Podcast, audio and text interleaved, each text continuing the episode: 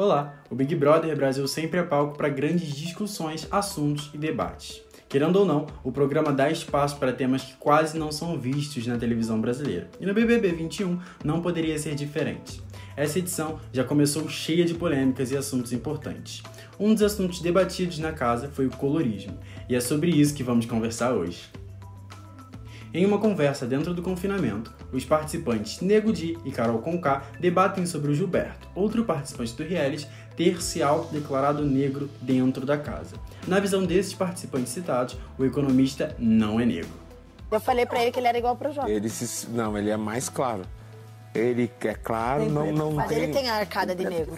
Não, ele, ele... A cara de não, negro não, ele tem. não. Ah, Pode dizer que é muçulmano. Negro não. É, muçulmano. Não, não tem nada Eu acho que negro mesmo é o Ele Fiuk. tem cabelo liso. ele tem cabelo liso. E eu tava olhando isso na prova e pensei assim, quem é que disse pra ele? Teve alguém não uma hora que disse que ele pra ele falou. assim, cara, tu é preto e ele acreditou, porque não é possível ter coragem de falar aquilo ali que ele falou. Eu também sofri. Aí na mesa também eu me lembrei que antes da festa, de dia, quando a gente tava almoçando, a gente tava falando, ah, porque eu passei isso, porque eu passei aquilo, não sei o quê. E ele, ah, eu também passei na faculdade tipo, falando de racismo. Só que eu não tinha entendido que ele se considerava preto. Mas na festa ele falou pra mim, não, Di, eu sou preto. Ele é preto. E eu fiquei, se tu é preto, é. Ele sou eu, mas eu não sabia.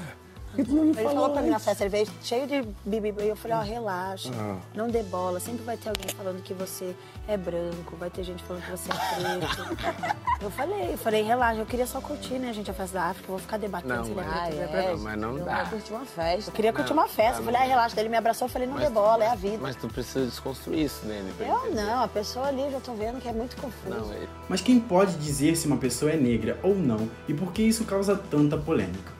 No Brasil, o que vale para definir a cor e a raça de alguém é a autodeclaração.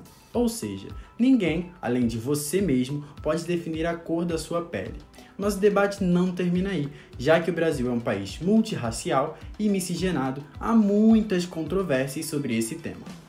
Mas para começar do começo, a primeira vez que o termo colorismo foi usado foi em 1983, em um texto de Alice Walker. E o colorismo é o conceito de que a cor da pele determina como uma pessoa negra deve ser tratada.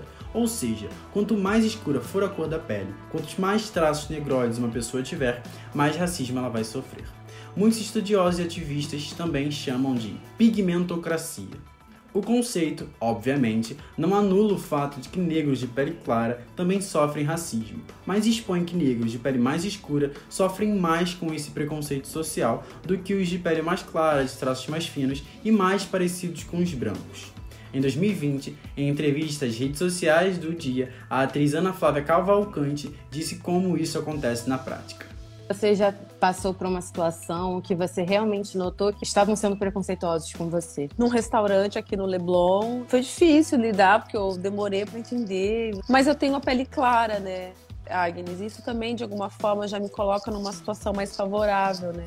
Então, quando eu percebo um excesso ou uma- um tratamento diferente, é toda vez que meu cabelo tá afro, pra quem é racista, né? Tem, tem esse mais. olhar do tipo, por- o que é que você tá fazendo aqui? Como aconteceu na 21ª edição do Big Brother Brasil, esse conceito, muitas das vezes, acaba sendo usado para excluir pessoas de seus próprios grupos sociais. No caso, a negritude de Gilberto foi questionada por dois negros de pele mais escura que a dele. E isso não acontece só lá dentro, aqui fora também rola esses questionamentos. Você já ouviu o termo afrobege ou afroconveniência? São termos utilizados, muitas das vezes, para se referir a negros de pele clara ou de traços mais finos, como por exemplo a Poca. Muitos internautas e twitteiros começaram a questionar a negritude da cantora quando essa imagem do Black Brother Brasil começou a circular nas redes. Mas pelo Brasil ser um país miscigenado, essas controvérsias sempre vão existir. Vocês devem se lembrar de que, há não muito tempo atrás, muitas pessoas se auto-intitulavam morenas, marrom bombom, cor de jambo e etc. As pessoas negras, que não são retintas e que têm os traços mais finos, se consideravam assim para tentar fugir do racismo, que era bem mais escancarado do que é hoje.